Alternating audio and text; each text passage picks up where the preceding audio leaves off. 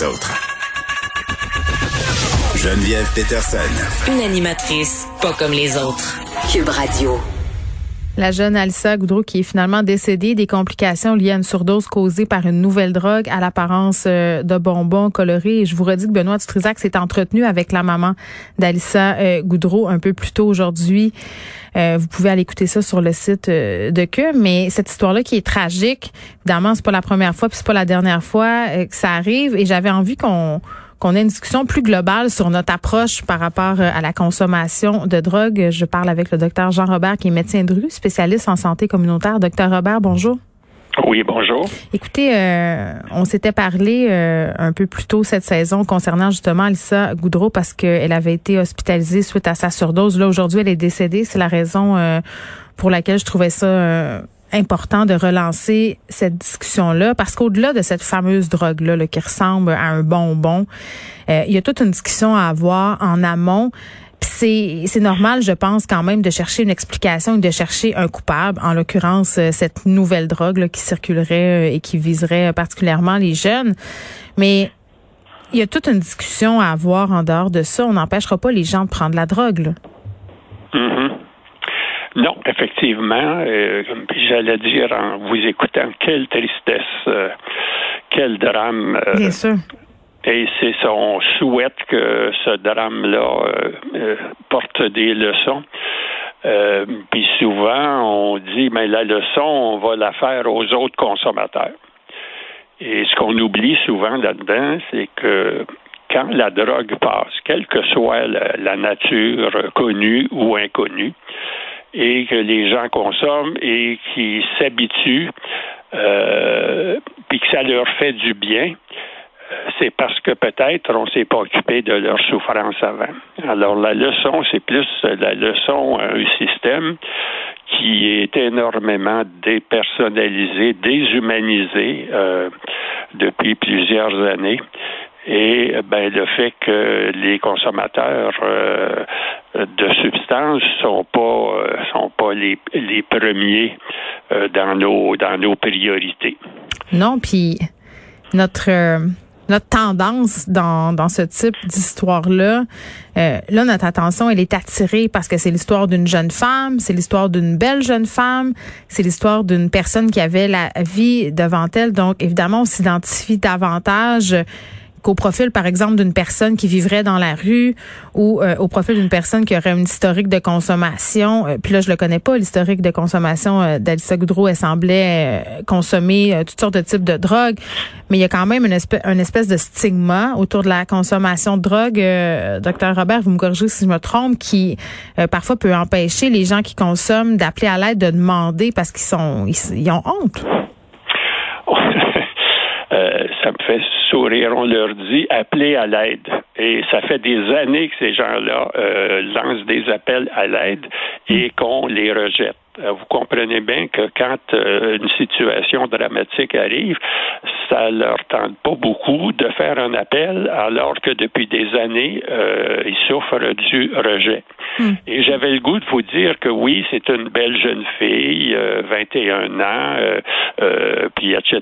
C'est, c'est, mais je vais vous dire que les, les, les personnes qui consomment, j'en avais une ce matin dans mon bureau, une consommatrice de longue date, et qui me racontait sa vie.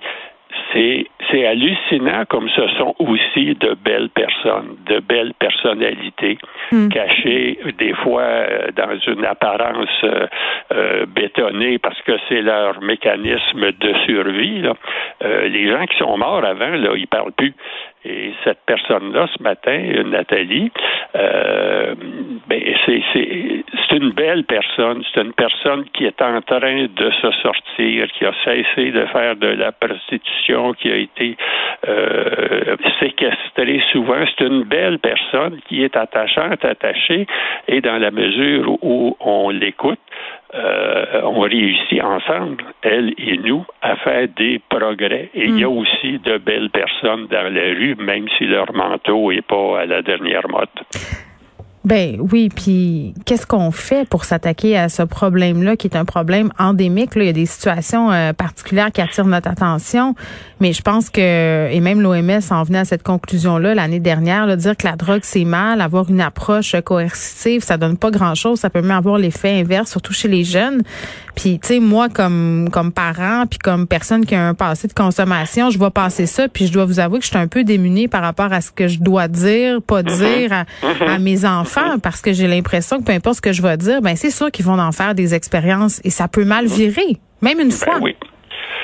Les gens vont faire leur expérience comme on a fait les nôtres, puis comme on l'a, fait encore. Oui. mais il arrive que si cette expérience-là n'est pas, j'allais dire accompagnée, mais n'est pas euh, non jugée, euh, on se pose, nous, quoi faire. Et c'est c'est pas ce qu'on dit, c'est c'est ce que ce que l'on dégage, c'est-à-dire la compassion, l'écoute. Ah. Et on se rabat en disant ben je sais pas quoi dire, donc je dis rien, donc euh, ça Ou on essaie de faire peur. on montre les photos euh, du journal, puis on dit regarde, moi je me rappelle, on nous achetait beaucoup euh, le livre Christianef 13 ans, drogué, prostitué, l'herbe bleue. Il y avait toutes sortes de livres comme ça euh, qui étaient destinés à faire peur, mais qui parfois avaient complètement l'effet contraire. Euh, moi, je lisais ça, puis je me disais, mon Dieu, euh, ça a l'air très le fun de faire de l'héroïne. Ben voilà, c'est toujours ça là. C'est, on a fait les, on a eu toutes ces discussions face à la sexualité aussi. Il faut pas leur dire trop tôt parce que parce que parce que, mais à un moment donné, le barrage saute. Hein? Et c'est c'est c'est souvent ça. Et le fait qu'on se dise démuni, qu'on ne sait pas quoi faire, hmm. ça veut dire que nous, on souffre aussi de ce qu'on a manqué de faire avant. Donc, c'est plus c'est plus qu'une réflexion de, discours quand on dit faut pas porter de jugement. Euh, ça, c'est écrit dans les livres. Il faut avoir une attitude euh, empathique. C'est écrit dans les livres. Mais comment on fait ça dans la vie? Et la seule place où on apprend à faire ça, c'est en contact avec les gens de la rue qui nous apportent toute une vision. Euh, moi, mes, meilleurs professeurs, si j'ose dire, ça a été les filles de la rue. Qu'est-ce qu'ils vous ont appris? Ben, elles m'ont appris d'abord à me taire et à écouter, puis à essayer de euh, ne pas dégager dans mes yeux, dans mon regard, une, un rejet. Et c'est des gens qui sont excessivement sensibles au ressenti. Et si elles nous parlent et qu'on on écrit sur une feuille pendant ce temps-là, ou au pire qu'on regarde notre écran, ce qu'elles ressentent, c'est qu'on les entend peut-être, mais qu'on les écoute pas. Hmm. Et ça, c'est l'accueil. Et ça, on n'apprend pas ça à l'université. On, on apprend ça sur le terrain avec euh, un mentor, quelqu'un qui nous, qui nous initie individuellement. Hmm. Et c'est comme ça qu'on apprend. Et c'est ce que Nathalie me disait ce matin. La première fois qu'on s'est vu, j'étais figé parce que je, me demandais quel genre de, bébite euh, mon docteur était là, qui était pour traiter mon, mon hépatite C.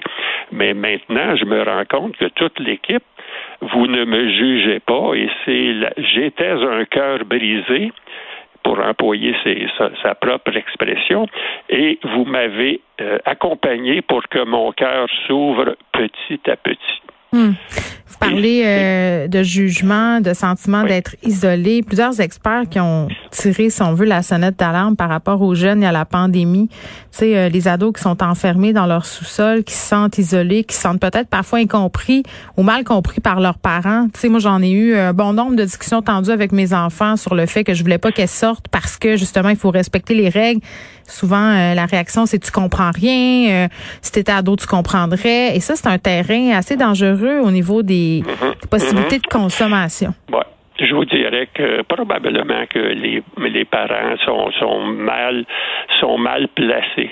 C'est, c'est, ils sont en autorité, en lien hmm. d'autorité. Oui, ils peuvent dire des choses, mais euh, ce qui influence le plus euh, toutes les personnes, c'est les gens de leur groupe, c'est leur euh, leur gang, c'est les c'est les les contemporains qui s'écoutent et qui jasent ensemble. Donc c'est un c'est un message euh, non pas sur euh, quoi faire ou quoi ne pas faire, comme dans le catéchisme autrefois.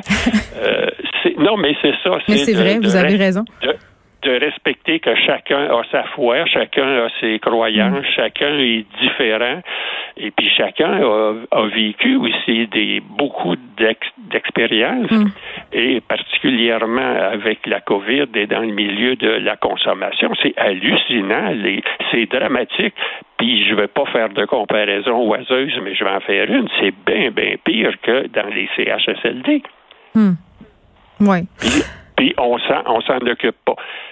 Ben parce que c'est mal perçu, euh, puis. Euh, ben c'est, pire que ça. C'est parce que quand les gens de la rue, ça vote pas.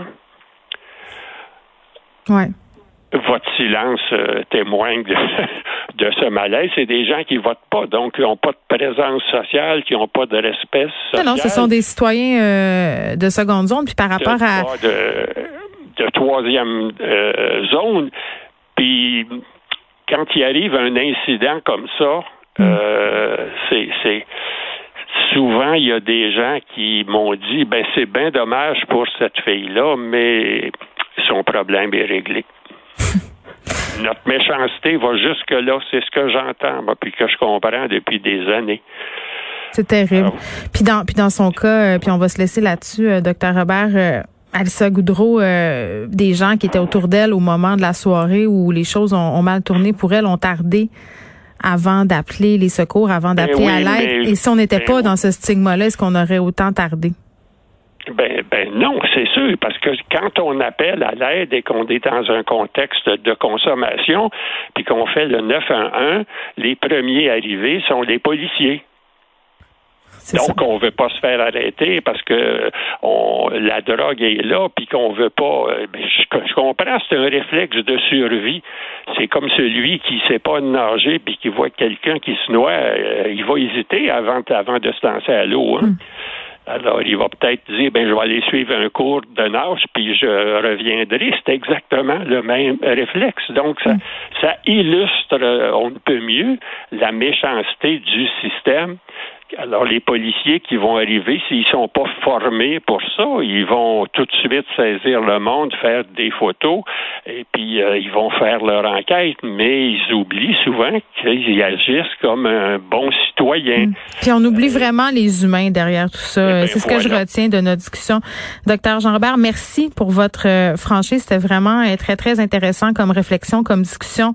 On aurait besoin davantage de discussions autour de la consommation au lieu d'une petite morale désuète. Docteur Robert, qui est médecin de rue spécialiste en santé communautaire. Merci.